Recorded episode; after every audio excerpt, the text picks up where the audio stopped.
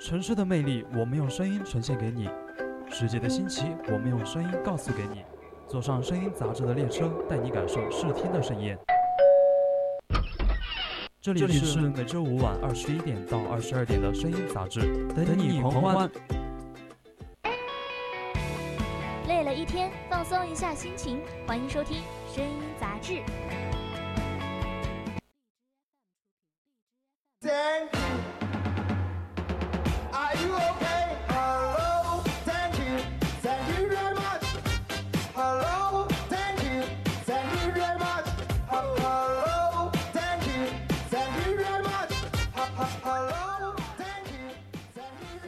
不完的杂志，只有听不完的故事。Hello，亲爱的听众朋友们，大家晚上好，这里是每周三晚二十一点至二十二点的声音杂志，我是主播五月。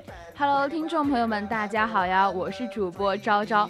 不过说起来，今天本来是做声音杂志嘛，然后我来电台呢，就发现我们五月主播真的是一脸生无可恋，是怎么回事？这都被你看出来了。所以说是发生了什么让你这样的劳累嘛？我以为我自己隐藏的很好了，就是嗯。本来说好的是一一一年体测一次，结果到我们这届之后就变成了一学期体测一次。对。然后我星期二就是昨天，我真的就昨天对吧？昨天星期二。对，昨天星期二。我都累得忘记星期几了。然后我就体测跑了五十之后跑八百，像我们这种。长期常年不运动的人，对不运动的人，突然叫人跑个八百，我真的累死个人。我我现在腿也疼，然后你等下做个声音杂志肯定会让我笑的，然后笑起来肚子也疼，我就能我就要尽量憋住，让自己不笑。懂了懂了，get 到了，就是要让我多逗你笑呗。no no no no，，是吧？真的，嗯，这个跑这次跑八百让我有了一种嗯，就是。好像是开运动会的那种感觉，就来到这个学校，来到宜宾学院都第二年了，我还没有对没有运动，没有开过运动会，但是他让我有了一次运动会的那种体验，对体验，就本来还挺期待运动会的，但是跑完这次八百，我就啊千万别来了，千万不要再来一次，但是我发现好像。嗯，大学好像下学期还要照样来，说的好像你运动会你要参加一样，就是就算是开了你要参加，你要报项目一样。嗯，我觉得我就是我们班女生是真的很少，四十五个人，嗯，只有三个男生，然后其他的项目肯定肯定就必须要有女生去报。我觉得啊，你应该会上。我们班的女生看起来都挺弱的。哦，懂了懂了。但是如果呃如果我不去报名的话，应该不会强迫我去的吧？这个应该是不会的，但是你说那个什么跑八百，我比你提前一个周跑了，我是上个周周一跑了八百，也是和你当时一样感觉，就是跑完之后，我觉得我的口腔都是血腥的味道，你知道吗？对对对，就是喉咙是充血的感觉，然后我还牙疼，你知道吗？每次跑完八百，我都牙疼。我不是牙疼，我是牙痒，我不知道为什么，就牙疼，真的好这。为什么跑个步我就不明白？你说喉咙有充血的感觉就算了，对吧？嗯。你还有就牙疼，我就不知道为什么就就很特别特别的难受，你知道吧？那我觉得你可能是牙口不好吧。跑完步谁的牙会疼啊？你怕不是个正常人吧？我虽然说牙痒，但是你牙痒就就正常了吗？嗯，也比你正常一点吧。那行吧，我但是我觉得。嗯，我需要去看一个医生啦，可能是我的牙牙有什么问题吧，可能真的有。我也觉得，就是你不觉得，嗯，我们跑完步之后，就像像你嘛，你是跑完五十之后跑八百，我觉得这个你们老师可能安排的有点问题，因为我们当初那天跑的时候，我们是。嗯，跑八百前一个周，然后做了仰卧起坐，然后跑了五十，就是前面都做完了嘛。然后第二个周直接就跑的八百，这样子的话就负担会小一点。但是我们老师说的是先把嗯蓝的测了嘛，因为越往后面天气越热，他就说先把跑步的测了，然后后面就轻松一点，是这个样子的啦。嗯，这样的话分配不均匀，我觉得。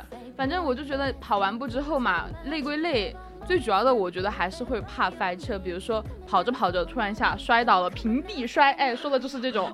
那摔倒还可以，但是姿势要要帅呀，这样的话或许还能挽回一点面子。不是。你摔都摔倒了，你还需要什么面子？你摔倒的那一刻你就没有面子了，好吗？但是在校运会上，像摔倒的发生的频率是真的很多很多。就是有些事吧，不是你想怎样就怎样的。但是运动会上的事，谁说得清楚呢？对吧？所以今天就要和大家一起吐槽一下，在运动会上用力过猛是一件什么样的体验。那感兴趣的听众朋友们呢，就可以加入我们的 QQ 听友四群二七五幺三幺二九八，加入我们的讨论，或者是。在荔枝平台上搜索 VOC 广播电台，就可以收听我们的节目了。微吐槽来了，有话大家说，想玩来吐槽，声音杂志微微微微吐槽。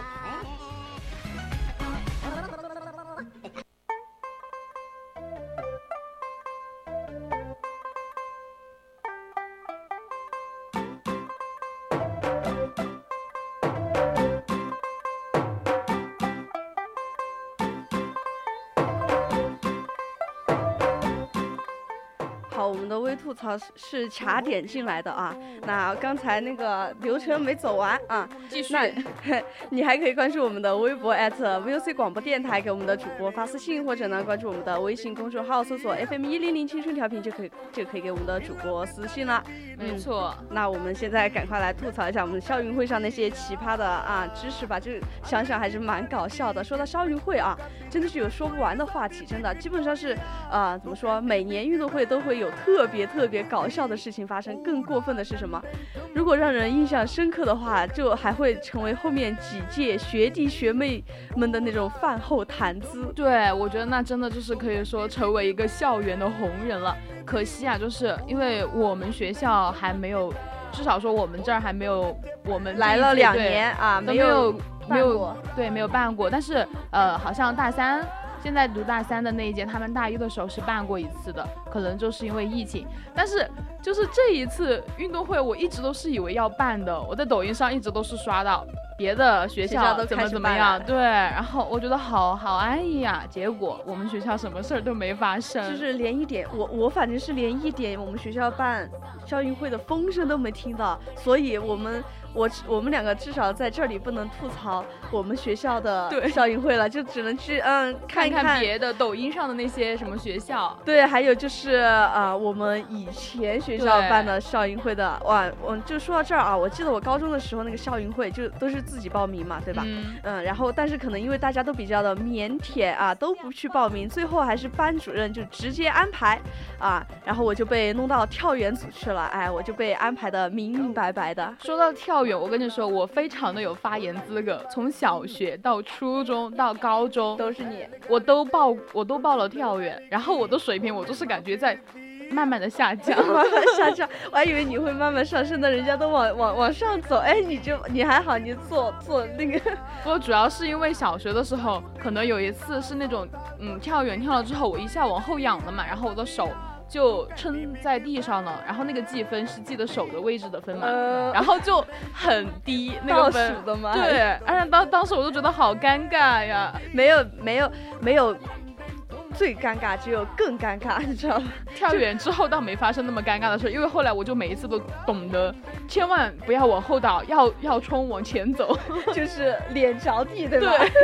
对，太吓人了，至少可以撑着。我真的觉得跳远真的是非常容易翻车的那个项目。对啊，比如说呃什么沙坑跳，就是我当时高中的时候有有那些人在玩沙坑跳嘛，然后就是那种三三步跳的那种。天呐！我看着这去的时候，他们穿着鞋，踩跳过去之后，他们的鞋就满是沙，而且我觉得就是如果一不小心，说不定勾到个什么，你直接就倒在沙里面了，还满满脸都是沙，满嘴都是沙。对。然后其实我觉得，嗯，虽然我也不是呃怎么说就是专业的，但是看见别人就是这样来了个狗吃沙，狗吃沙，人吃沙，哦，人吃沙，就是。自己明明嗯就是嗯怎么嗯还不怎么样，但还要去嘲笑别人，对，还要去嘲笑别人，就是幸灾乐祸啊，就差不多这个样子吧。当时当时我以为跳远嘛，就是我印象在高中上高中之前，我一一直以为，呃，跳远就是那个立定跳远嘛，结果我到了现场现场才发现那个是沙坑跳，哼然后我就来了一场即兴跳远，跳了两次，结果两次都在一米之内。一米之内，那未免也太近了一点可惜了我这个大长腿啊！但是啊，也还是可以的嘛，至少说你尝试了。我都没有尝试过沙坑跳，因为我觉得那个沙坑跳都是三节跳的人跳的，但是我也有看到人立定跳远也是跳的那种沙坑跳的，但是我还是不敢去，就是对那个沙有一种莫名的恐惧感有。点怕，对吧？，对，就是没有跳进去之后就，就我觉得沙坑它跳的一个关键就是不能够后退，但是呢，我就没办法。就就是你一跳上去，对吧？然后你可能是因为那个惯性，对你要么往前，要么就往后，但大部分都是往前的。对，我嗯觉得是那种，就是你跳跳进去之后，那个沙，你的双脚进进沙里面了嘛，然后那个沙给了你一个吸力，然后你因为惯性，你就只能够往前倒，然后就哐的一声跪下去了。我感觉你在给我上了一节物理课的那种感觉，是吗？我感觉是这样子，个人观点。好吧，但是嗯、对我来说，真的是嗯不可以后退啊、后退也无所谓啦，但是千万别下跪。就是刚刚我说的那个，对就我记得我当时跳远的时候，就有人直接是给跪下了，还有更搞笑的是什么？直接是刚才说的人吃沙，弄得满脸都是沙，然后我就觉得又又搞笑又担心又心疼他，然后我又怕我自己，就是我还没跳之前，我又怕我自己出现这样的跟他一模一样。对，但是还好啦，就没有呃脸着地，嗯、挽回了一点尊严，就至少没有给别人一种就是嘲笑的机会。没有给别人一个跟你一样嘲笑别人的机会，是吧？对那还挺好，至少说你没有翻车。呃，翻车，嗯，怎么说？反正大家都不是专业的啦，就嗯，不像大呃大学嘛，到了大学有那种体育学院专门的那种呃学生去跳沙坑跳嘛。高中的时候，嗯，大家反正都不是专业的啦，无所谓啦，你笑我，我笑你，反正谁也跳不过谁，就是那个样子。肯定啊，就是谁进了级的话，那可能是那个人的腿又长，然后又刚好他就发挥发挥了他的那个优势，那个腿长的优势，而我就刚好没有发挥好了。不是，我觉得的是腿长的话，它不是一种累赘嘛。一直我都以为就是因为他们跳远的话要收腿收得很进去嘛。但是如果你不会的话，那那你那个大长腿就成了一个负担，有可能你完全收不起来，然后你就只能够就近着地，对吧？然后跳个负之负多少米，倒是也没必要。太吓人了。就说完这个跳远啊，就不得不说一下他的那个堂堂堂堂兄弟跳高了啊！跳高这个活儿，就除我以为你想说弹弹弹，这不是堂堂堂兄弟。堂兄弟呀、然后就跳高这种活的话，就经常被托付给班里啊，嗯，腿最长的靓仔，当然就不是我啦，我就不行，我弹跳力也不行。然后他们所追求的那种总是更高的那种山峰，然后当然经常也是把自己给玩脱了。对我以前也是一直都是以为跳高嘛，就腿长就好了嘛，什么大长腿一跨，简直就是稳过好吗？稳过，但是后来我就是的稳过。不是这个稳过，此稳过非彼稳过好吗？好，就是当时我看见，就是以前的时候看到一个自以为腿很长的男生，当然我也觉得他腿挺长的，啊，就很自信的去跳高，结果就是想来一个完美的收举吧，结果就卡在那个杆子上了，就很尴尬，你知道我吗？想想就很尴尬。对啊，我觉得他可能只是占了人和天时地利人和的那个人和，就没有天时和地利吧。就最主要的是什么？他肯定是角度没有选好。对嗯，很可能是因为这个原因。好吧，你说的都对，好吧。但是现在我就知道这个跳高它其实是需要弹跳力嘛。虽然说它腿长是一个优势，但是如果你肢体不协调，比如说像五月啊，像我这样子的人是吧？我们两个对，腿再长都没什么用了，你说是吧？是这个道理啊。我还记得有一次校运会上啊，有一个女生嘛，就是比较有运动天赋，嗯，然后前面两次都特别轻松轻松的跳过去，她腿也特别长，然后当时她也是体训生的嘛，嗯，然后第三次的时候，她可能觉得啊，反正前两次就轻轻松松嘛啊啊，想来一个不一样的啊，来了一个背跃式的跳高，结果啊没跳过啊，把腰给 闪了。哎，我记得好像是恢复了有差不多一个月吧。那肯定啊，伤筋动骨一百天啊，这一个多月我觉得都算是比较少的了，所以说在运动会上还是老老实实的走常规的程序。我之前就看到那个呃。腾讯它有一个超新星运动会嘛，嗯，当时我就是因为那个呃有我喜欢的选秀的 idol 在里面，然后就他们团在里面嘛，然后当时就看到他们团中的一个人去跳跃，跳的挺高的，然后。摔摔在垫子上之后下来就走出了那个汤姆猫的步伐，你知道吗？当时给我笑哕了，都笑哕了，真的好搞笑。那个汤姆猫的步伐在那儿走着，然后周围一大群人就这样默默看着他走，然后在他手撑着腰就这样子走走过去，就真的绝了。就是嗯，跳跳之前，呃，就是感觉是好像很帅的跳了过去，对，就跳完之后就发现耍帅失败了，对，最后成了小丑，就就是耍成功了才叫耍帅啊，没成功的话那就只能是嗯含泪退场。就我觉得只要溜得快，那下一届的那个什么饭后谈资，哎，就可能不是我。那肯定啊，毕竟这一届都没有运动会，下一届的。这个饭后谈资怎么可能会是我们的，对吧？对，说起来就是我们这种学生根本就是业余的哈，都不懂什么动作要领，大家都是跟着感觉跳。我觉得，哎，这个感觉对，那我就这样跳。就比如说是像什么老，就跟老嫂老嫂子在广场上跳舞一样，就对，就过程最重要，结果怎么样其实无所谓了。哎，这姿势什什么的，就哎什么怎么样。怎么样？不疼怎么来？对，明天早上睡了起来就反正腿也不疼，笑起来肚子也不疼，就最重要。对啊，肯定是要以身体为重，不然的话，像那种对于参加项目的同学来说，过程就。变得很痛苦，但是对于站在一旁的，比如说我们五月主播啊，就很乐于吃瓜了，是吧？对，反正嗯，怎么说，只要疼的不是我，嗯，惨的是你，那我就在旁边负责笑，就你这快乐是建立在别人的痛苦之上的呀。但是我觉得大部分的呃人的话，对于这些比较搞笑的瓜。都挺开心，都挺乐于去吃的，对。然后就说说起来啊，让我印象最深刻的瓜，就要是就要数那个跨栏了，就没有想到吧，高中居然还有跨栏这个项目。我不知道，我直到现在我生命中都还没有出现过跨栏，就是现实生活中和我接触的都没有出现过。哎哎，那我就给你说一下我嗯那个高中校运会的那个跨栏啊，跨栏比赛就绝对是校运会的那个神仙。项目就有的时候，甚至连体育老师也是坦言自己玩不过这货。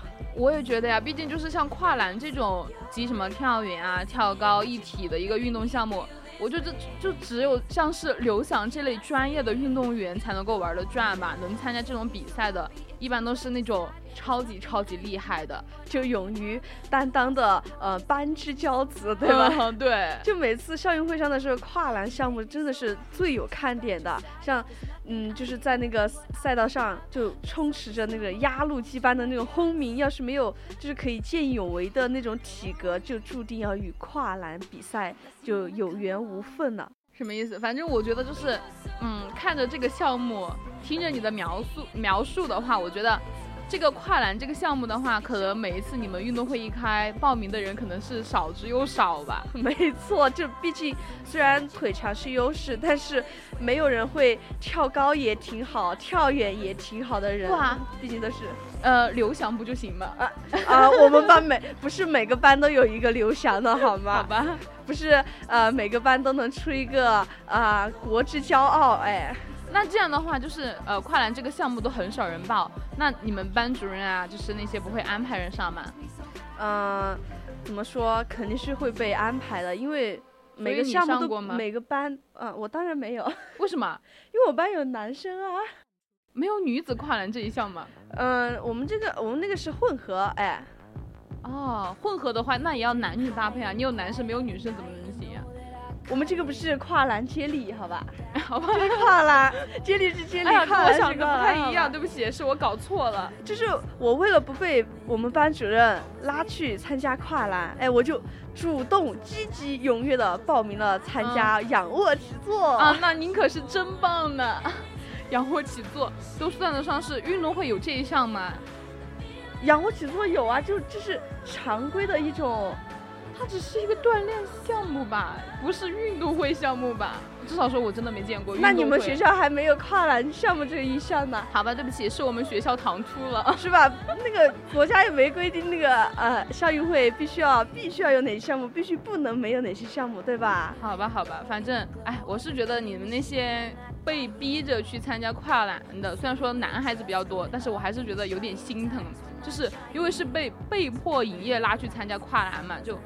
而且这个栏还是非常非常的难跨的，难跨。对，反正就是跨过，我觉得啊，跨过这个栏架只是那种阳春白雪般的那种奢望。正常的选手都是用身体去硬扛的，然后这就导致冠军吧，通常都是学校里头那种最铁的那名栋梁，就仿佛是每一届的跨栏的那个冠军，哎。不用猜，就不用看看开头就知道结尾冠军是谁了，你知道吧？能够直接能够一眼就能看出来是吧？对，还有就是，嗯，我我在那个运动会上看那些跨跨栏的人，就不去跨那个栏，知道吗？就直接把那个那个栏架呀，直接就用手扒开，哎，拉还能这样？对，开可还行，还能这样吗？就反正都被迫去参加的嘛，对吧？那我觉得这个项目已经不叫跨栏了，它叫扒扒拉栏，扒拉栏。就除了那些呃体训生专业的人还能去跨一下，实实在是跨不过，那就只有去扒拉他们了，对吧？那是确实没办法的。这除了像这些嗯怎么说嗯运动的项目啊，嗯除了除了运动项目，其实我还想说一些，就是比如说。呃，跟体育方面也有点儿，带有一点儿关系的吧，一丢丢的关系，请你不要给我扯远了好吗？就是你小时候玩过那种跳绳嘛，就是两个人在旁边扯着，然后跳长绳。对对，就是类似于那种的，然后跳。当然跳。你知道当时我就是我自自己觉得我自己的运动水平很强，然后我也觉得我跳那个跳皮筋我跳很厉害，但是后来就因为我四年级的时候我是和六年级的同学一起玩的，就他们比我高一。你那时候个头有他们高吗？嗯，可能也差不了太多。哎，对，但是肯定他比我他比我们高一点。然后我们我一般都会跳到最后一个步骤步骤去嘛。最后一个步骤就是他们用手举起来那个绳子，然后我就只能够去翻跟斗。啊，你说跳橡皮筋啊？对啊，我想的是跳长绳啊。哎呀，不是那个，好吧，橡皮筋啊，橡皮筋。就是呃，然后后来就是翻跟头过去，就是要把它弄下来嘛。嗯。结果后来有一次，就是我翻跟头的时候，翻的笔直的一条线，你就倒立，然后定格在那儿了吗？那只是慢动作的定格，就是你当时倒倒立在最最正正正上方的时候就笔直，然后啪的一声摔了，然后。至此之后，我再也没有翻过跟斗，就有阴影了，对吧？太可怕了。怎么说？嗯，一朝被蛇咬，十年怕井绳。对。然后现在如果想要翻跟斗，就是翻的那种小学生式的跟头，就是很，很，就是，嗯，怎么说？可能有没有三十度，我不知道。反正就是那种身体与手形形成三十度，我也不知道。就整个人弯成一坨在那里。弯成一坨，太可怕了，真的。当时摔得我疼，然后我还不能够哭，因为当时在小学，就挺丢脸。脸的对啊，真的挺丢脸的。自尊自自尊心还是比较强的。没错，就我记得我以前翻跟啊，你还是比较厉害的，居然跟六年级的人 去去玩这个橡皮筋。当时你翻之前有目测过那个，就是目测过你的脚尖能碰到那个。我目测过了，碰不到。就还是为什么一咬牙还是要必须翻的，面子在那儿了，举都举在那儿了，哎，我就必须咬。所以说当时我翻直了之后，他们说我的脚根本就没碰到那根线，我真的是 笑死了。那嗯嗯，你刚才说那个橡皮筋，我来说一个那个跳长绳，好吧？好。就刚开始跳那个长绳，我是跳那个死的那种，嗯嗯，就是嗯两边人不不甩嘛，你就站在那儿，然后你说一二三开始，你开始跳。后来我就为了挑战自己，啊，我就说我要跳活的，然后他们就说，他就跟着我的节奏来，我数一二三，我说一二三，第三的时候你就跳进去，我说好，嗯，他说，来，我听我口令，一二三，跳着，嗯嗯，我就站在原地，我不知道该怎么办，我有点怕，我有点怕，我怕我这打着好疼，就就是那个绳铲在那地上，嗯还挺挺响的。声音很大就，光听那个声音我就望而却步了。他说你干嘛？我说我有点怕，我说再来一次。嗯，他说好。我说一二三，我说跳。我说哎呦不行我自己来，我自己跟着我自己节奏来，好不好？我说嗯，他说好吧，那行你快点儿，人后面还等着呢。我说好，我说我心中默数，我说一二三，我说跳，闭着眼睛跳进去，嗯，然后。就有熟悉的那种感，熟悉而陌生的刺痛感从我的脸上传了过来，我就知道会这样。就是疼死了。然后后来，后来我就很长时间不敢去跳这个长绳，我看着都走得远远的，你知道吧？就生怕这种殃及无辜。然后，然后，嗯，后来再大一点，就就可能心智要成熟一点了，就敢了是吧？可能是脸皮厚一点了，脸皮厚就一点不挨揍怕疼了是对，挨揍。这样可还嗯行。嗯，可能就不不不会太怕疼了，然后就去尝试一下嘛。然后去尝试了一下，我就发现好像也不是那么的，嗯、怎么说，嗯，就是像当时第一难次对那么害怕了，嗯，所以就是我要说的是什么，凡事都必须要去尝尝试一下，反正失败是成功他妈妈嘛，对吧？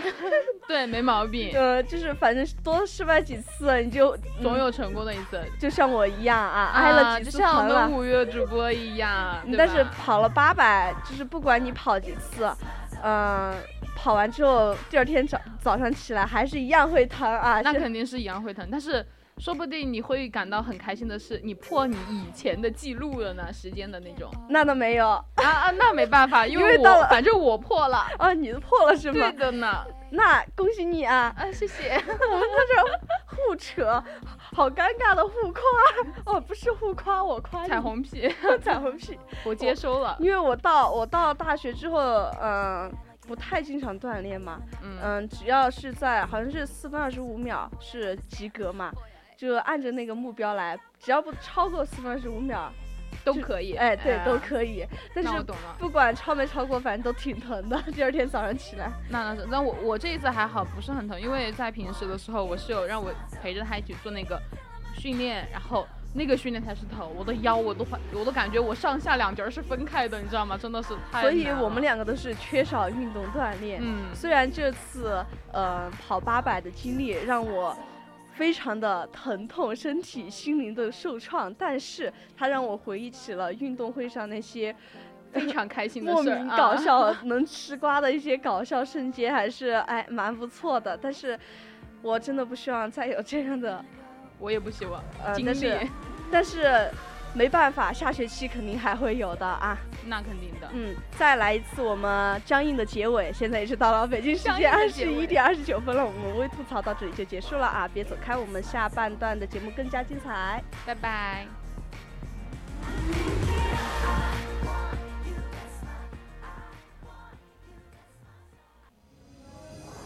点亮眼睛，唤醒耳朵。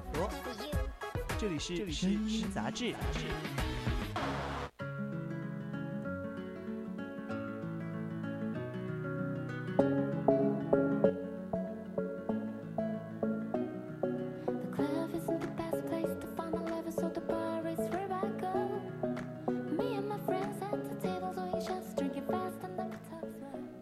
欢迎回来，这里依旧是每周三晚二十一点至二十二点为您播出的声音杂志，我是五月。我是主播小雨。那那在在哎哎哎，我来好吧？好啊，上半段的节目你不在呢。对，那在我们上半段的节目微吐槽当中呢，我和昭昭也是一起吐槽了在校运会用力过猛是怎样的体验。那在下半段的节目呢，我将和小雨一起啊、呃和大家一起分享一下我们今天的微娱乐和微热点。那感兴趣的听众朋友们就赶快加入我们的 QQ 听友私群二七五幺三幺二九八，和我们一起讨论。或者在荔枝平台上搜索 VOC 广播电台，就可以进入到我们的直播间啦。同时呢，你还可以关注我们的微博 @VOC 广播电台，给我们的主播留言，或者是关注我们的微信公众号，搜索 FM 一零零青春调频，就可以给我们的主播发私信啦。那就赶快进入今天的微娱乐吧。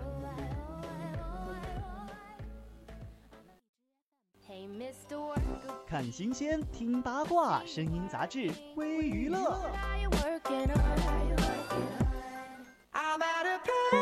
The sun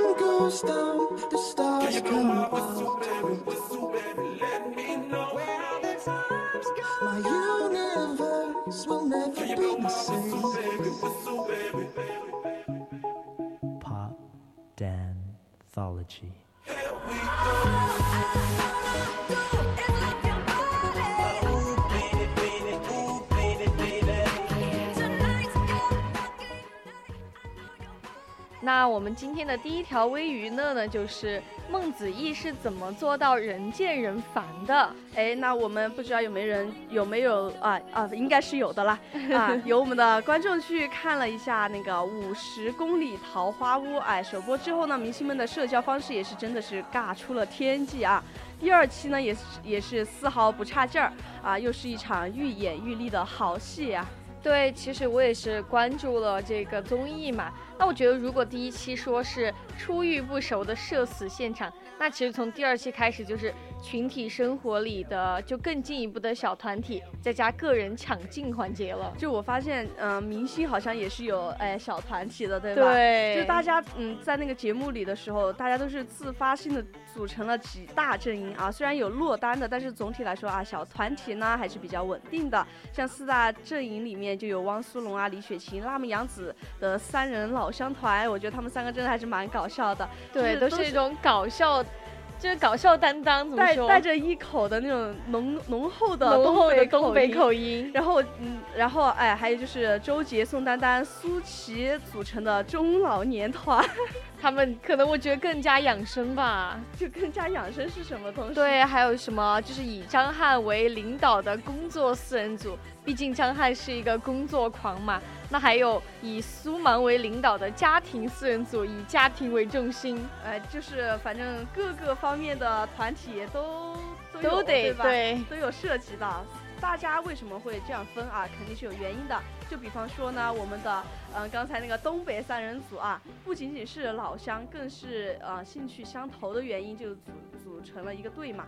对，我觉得怎么说，就在那个节目当中嘛，就可能他们三个人，就是他们其他人都可能在做游戏啊，或者是工作之类的，然后他们三个人就开始了瞎玩，不仅没有就是好好的干自己的工作，还会在树前围观，就是很形象的，就是说明了自己是一个吃饱了的大熊猫吗？被网友们说的，吃饱了的大熊猫可还行，这些网友还真会取名字啊。对，就是嗯，说完刚刚我们的嗯，有点像耍宝三三人组啊，就我们来回到我们的张翰为代表的四人团，就是嗯。赖冠霖啊，是一个汉 汉歌宝，汉歌宝，汉歌宝。呃，听过妈宝 哎汉歌宝，就无时无刻都是要 Q 到汉歌，然后更是对张翰的所有行为都表示了那种敬佩和谅解是什么东西。啊，那可能就是汉哥，就毕竟上过这么多综艺嘛，那可能在这些综艺上有一点自己的就相处模式，我觉得他肯定会更佩服汉哥。就是嗯、有对那种张翰一种比较把他当做偶像的那种感觉，对吧？对对对，就是怎么说，就是他可能会比较依赖依赖他。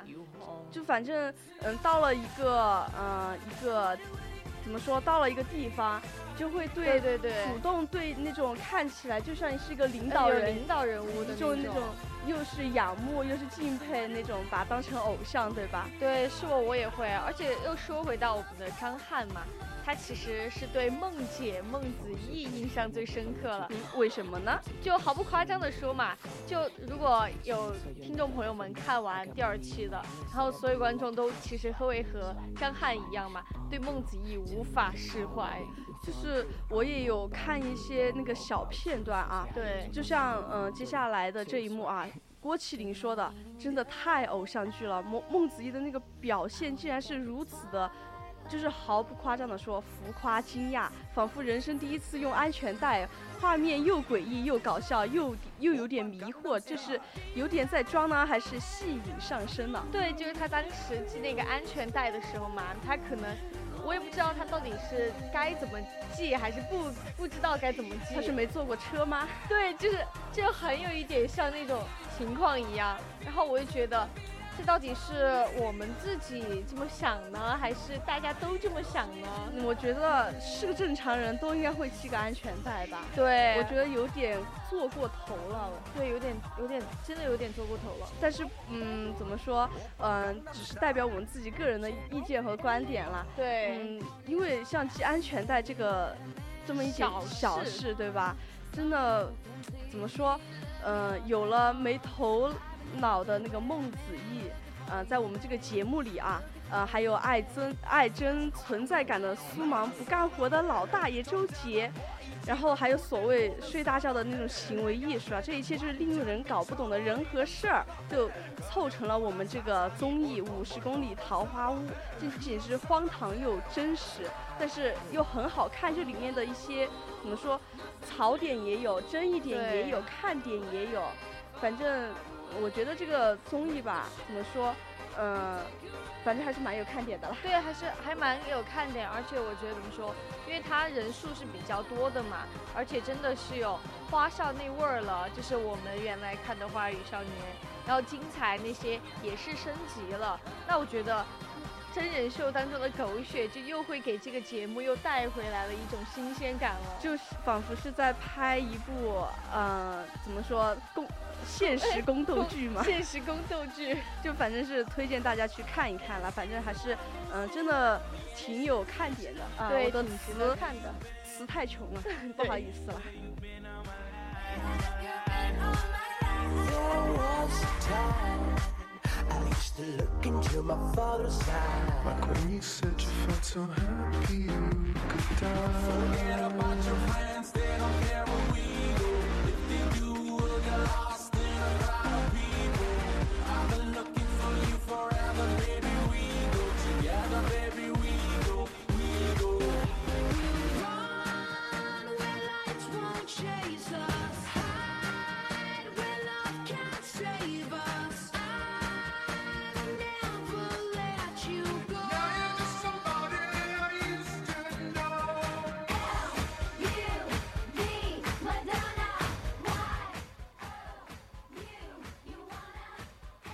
欢迎回来，那我们最后一个娱乐甜甜圈，最后哎哎差节目了串台了，哎，干嘛？你是要嗯？？Sorry Sorry，串台了。声音杂志，好吧？声音杂志，我们就是声音杂志。嗯那下一个微娱乐呢，就是娱乐圈迎来土味而上第一人。最近娱乐圈的这个迷惑行为真的是一茬接一茬，让李安的表情包的出场率也是居高不下，是怎么回事呢？对啊，就是呃，我听到的嘛，就是前两天就吴宣仪参加节目的一个小片段上了热搜。那其实我就觉得看得令人费解。费解。其实当时，嗯，怎么说？让我来解释一下啊。当时的嘉宾陈小云聊到微博评论区的恶评的时候，主持人就顺势的 Q 了其他的人如何看待负面评价，大家也是基本上都是大而化之的，比较笼统的讲了一下场面话嘛。毕竟没有谁会想要。嗯，这样直接直面观众去说自己的恶评，对吧？都会说一点客套话。但我觉得吴宣仪就在节目当中就用了非常具体的例子来证明自己不会被这些影响到嘛。就其实你能听出来字里行间的那种介意，真的就简直要将演播室淹没掉了。就是说他的就是他的槽点在哪儿，他的嗯怎么说恶评在哪儿？就是他的穿搭一直是被吐槽土味，然后号称嗯豆瓣土组在逃组员，哇这个这些怎么说？呃，这个叫什么？观众豆不是观众，呃、我们的哎什么啊好啦，就是观众吧。观众啊，这些真的会取名字啊。对此呢，吴宣仪表示他真的真的非常的刚。那确实，因为他前两天也上了热搜嘛，然后就一直居高不下。那其实怎么，他是到底是怎么刚的？其实我当时就很好奇，然后我还专门去看他的微博。他其实就是，就是大家说我土，那我说我穿搭乱，那我就乱给你看。然后你们吐槽的不好看的什么花鞋子呀之类的，那我就整个系列买下来给你们看。就就感觉有点，我觉得有点凡尔赛啊！一个系列的鞋子买下来对又不好看，但我就要买，对吧？对，其实就是赌气。就仿佛有点像叛逆期的孩子一样，是吧？对，就有点像这个感觉。我叛逆期的时候都没有这样叛逆，因为我没有钱。我也没有钱。就当时镜头扫过那些嘉宾的脸的时候，人人都是露出了那种尴尬而不失礼貌的微笑啊，估计内心的 OS 和屏幕前的你我一样吧？他在干嘛？他到底在干嘛？啊，就是在呃凡尔赛呢，还是在就是硬刚啊？对，而且后面他就最最后说完了之后，还附上了一个关键性的陈词，就是好看的女艺人都被黑过。就你知道最好笑的是什么？就这个事情上了热搜之后，吴宣仪又阴阳怪气的发微博，称圈子里的女孩不被善待。嗯，这怎么又被转到了这个东西上面？对，其实就是啊，一个很其实是一个很小的事情嘛，然后就被扩大，然后还上了热搜。那其实我觉得怎么说呢？就他发的那些微博呀，粉丝前排也没有控制屏，前排就全部都都都是对他的大无语。我，嗯，就是这件事情就是转的太快了，除了土土味转到什么对女女对女女艺艺人的的嗯不好的那种对待，然后就是让我想起我以前在综艺里面看，就是也有像是就加了他朋友圈的人，嗯嗯、一个艺人说，他说，嗯、吴宣仪发朋友圈的那个文案也是特别的搞笑，对，具体的怎么搞笑法我忘了，反正就是文案和你的和他的那个照片不搭，不搭他可能就是单纯的想发一个照照片，就差不多这个意思了。反正我觉得啊，嗯，说他嗯怎么说穿搭土味，那可能是他自己的一个穿搭风格啦，风格说不定到了以后。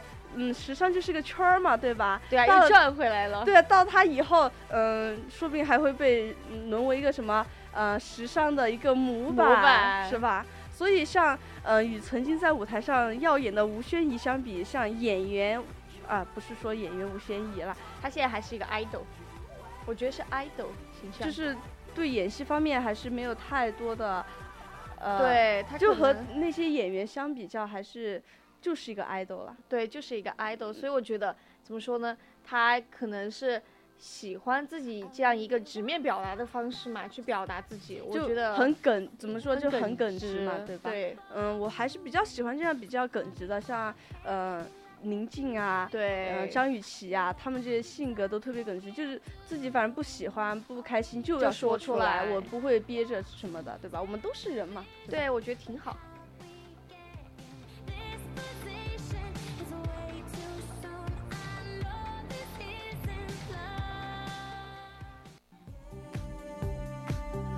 最具价值的热点，最迎合你的品味。接下来是微热点。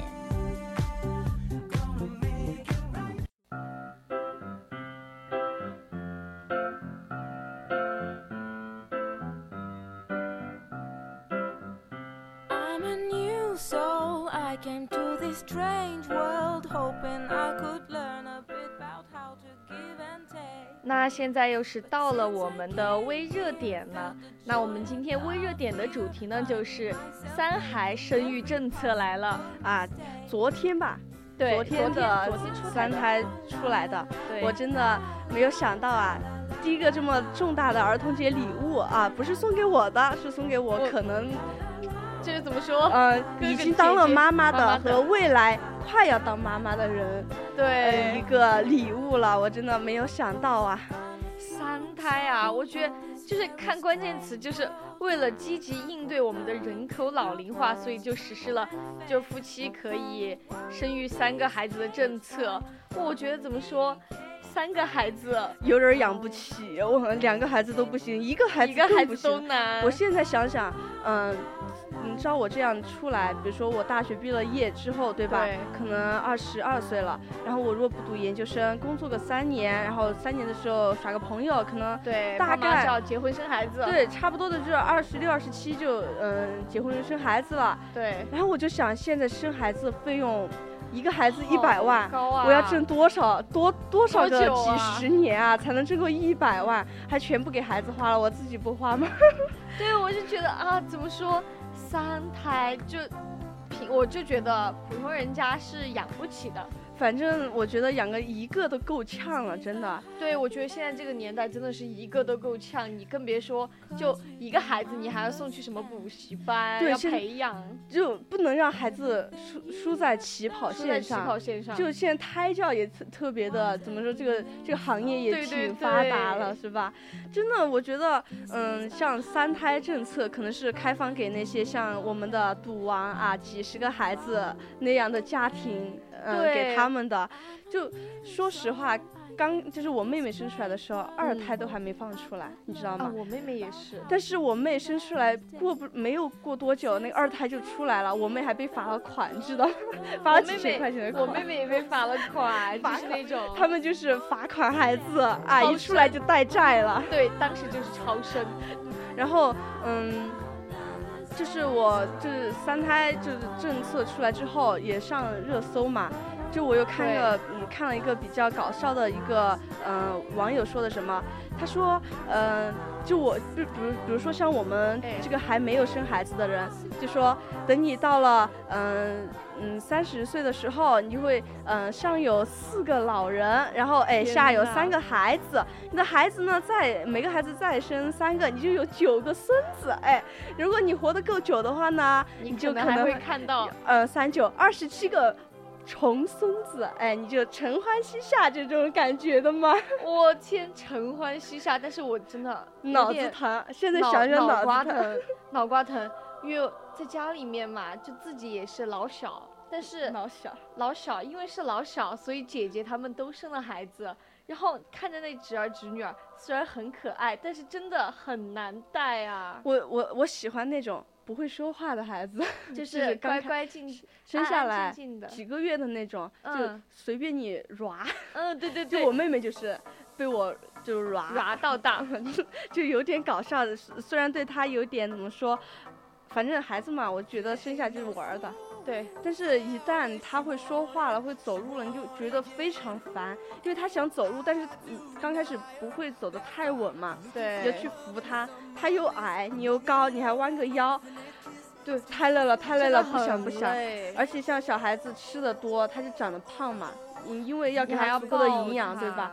最主要是什么？你抱抱归抱，万一那个孩子他认人，他就只对，只只只让你抱，对。累死了。啊，真的，而且我就觉得，三胎三个孩子，你想一想，家里面有三个孩子，而且如果都是那种年龄差不多的，就是一到了讨人嫌的年纪，三个人一起讨直接崩溃好吗？就我原来就是在家里面老家过年的时候，就他们大人就玩他们的，就像我们带小孩子，嗯，然后你就能看见家里面七八个孩子，就是全是一个脑子疼，脑子疼。全是一个年龄段的，就让你带。然后我当时真是没办法，直接甩电脑给他们，一人一个。哦，一人一个电脑，就他们自己爸妈带来，我就甩给他们，一人一个，自己玩自己的，不要来烦我。脑子疼，脑子疼。我宁愿就是不回家过年，我都不要带孩子，你知道吗？我对感觉我们就我们的热点做成了吐槽一样。哎对，说回来，我们的那个三胎政策为什么会开放呢？是因为我们的真的人口老龄化的问题啊，真的涉及到社会各个方方面面的这个问题，所以为什么国家层面解决，为了解决这个问题的措施就是鼓励生娃。而且怎么说呢？就是我们觉得吧，我们就要以养老为切入点做个分析哈。那其实首先呢，就是要清理一个概念，就是我们的经济体系。就好比就是一个水缸里面，就一头蓄水，一头在放水。那你蓄水呢，就相当于是是在生产的，让你物资增加呢，然后再相当于。如果在放水的环节呢，你就相当于在消费，在物资减少，就像那其实就是一个怎么说，平衡的问题。哎就是这个，你的你的，我发现你的那个什么，嗯，词不太平，你的词还是挺富有的，哎，哎对我词还是能想得起就是来的哈平衡嘛，就是所以我们现在就是生产的少了，但是消耗的是越来越多了。像我们的那个，嗯，不只是我们国家的人口老龄化非常严重了，对，我们的日这个不是我们的啊，日本我们的嗯，日本的人口老龄化是真的也很严重，非常非常严严重了，就早在几年前就已经很严重了。对。本来他们国家不是个发达国家嘛，然后压力那些，嗯，那些压力都很大嘛，很年轻人。然后日本那边好像长寿的老人也很多。对对对对，因为他们怎么说，是对长寿这一方面有深刻的研究。就差不多是这个意思啊，吃的也好，住的也好，生活也好嘛。对，当然，嗯，没有我们中国的好，哎，我们中国哎是最好的，嗯，所以他就是他们那边的年轻人，尤其是男男的，非常的嗯，非常的就是压力大，因为结了婚之后，女女生大多都是当家庭主妇，所以哦男生就是一个人养养活全家那种。所以就好多人都不愿意去生孩子或者结婚，所以就导致人口老龄化就非常非常的严重。所以像是嗯，我们把这个呃所用的钱币啊，在这个系统里呢，哎、有听不懂是吧？听不懂当做一个什么，流就是流通的一个工具。就是钱币之所以能买到东西呢，只不过是这个系统还没有崩盘而已。所以呢，我们现在推出这个三胎政策是为什么？因为我们的人口老龄化真的是太严重了，非常严重了。。我像对，因为其实我觉得现在像老年人嘛，他们基本上都是那种五六十年代的。然后其实，在历史上看嘛，五六十年代就是那种生活有饥荒年代，然后他们生的也多。就像我外婆嘛，她生了六个孩子，然后我妈就是老幺，其实还挺真的挺严重的，我觉得。就是那个时候是什么？嗯，越穷就越要生，因为要把就是怎么说劳动力搞上去嘛。对，所以我们现在是我们中国虽然是个人口大国，但是劳动力也是非常多的，但是老龄化还是赶嗯就是劳动力赶不上老龄化的一个增长。就现在我们中国的一个人口结构是个什什么样子的？就是一个，嗯、就是那个沙沙漏啊，对对对上下都非常宽，中间就非常窄，窄所以就是我们的嗯，三十到五十、二十二十到五十这个年龄阶段的人非常的少了，现在就是上有老下有小小，就压力就非常大，而现在就业压力也很大，所以就是对于我们，所以就是要嗯鼓励生生三胎啊，呃都不说二胎了，嗯，但是现在都鼓励生三胎了。所以就怎么说，生生了的，嗯，要为嗯国家做贡献；没生的更要做贡献了。那其实我觉得，除了我们平民老百姓要做出贡献之外，我有个建议啊，就我哎个人认为，像一些加加拿大那边的，就是生一个孩子就给你补贴多少万，哦，对补贴他们那边钱是。但是我们中国就因为人口很多嘛，如果补贴的话，就可能就这个不太实际了不。太现实的一个问题。所以怎么说，就是有问题想解决，但是就感觉有点无能为力的那种感觉。对，毕竟现在就是你真的养孩子确实是一个问题，就在我们这种还没有耍朋友，还没然后。还没有结婚，都能感受到周边这种姐姐哥哥带来的压力，他们的压力。就反正你现在回去满了二十了啊，也该到哎耍朋友的时间了。嗯，然后催你了，就开始催你哎耍朋友啦。嗯，人家你的哥哥姐姐都带了多少多少个孩子了，是吧？对，哎，我真的现在现在想想就头大，我一胎还没有呢，还让我生三胎，婚都还没结呢，就开始一胎了。就就婚还没结就已经开始为自己以后的孩子担忧了，是怎么回事儿啊？对啊，但是我觉得佛系点嘛，船到桥呃船到桥头自然直，所以怎么说？你觉得自己的能力能升你就升，实在不行你就去找国家嘛。我们对啊，我们我们政治老师经常说的什么？我们国家有钱，国家有钱，确实。所以你去找国家帮忙，肯定是会能够给你帮助的，对吧？对，所以像我们，嗯、像现在的医学也比较的发达，你也不不在乎说，担心，就是怀的自己的孩子有没有什么畸形啊什么，生出来的一定是百分之九十九点九都是健康的那种感觉嘛，这对我们，我们国家因为发展的也很好嘛，所以这些医疗什么方面的都不用去担心。所以三胎政策能能去赶上，呃，也不是赶上，能去实现就去实实现现，对对。啊，我们再来一个比较声音的结尾啊，哼，那我们现在也是到了北京时间的二十一点五十八分了，我们今天的啊声音杂志不是娱乐甜甜圈，哎，对，到现在就结束啦。那我是主播五月，我们下期再见。我是主播小雨，我们下期见喽。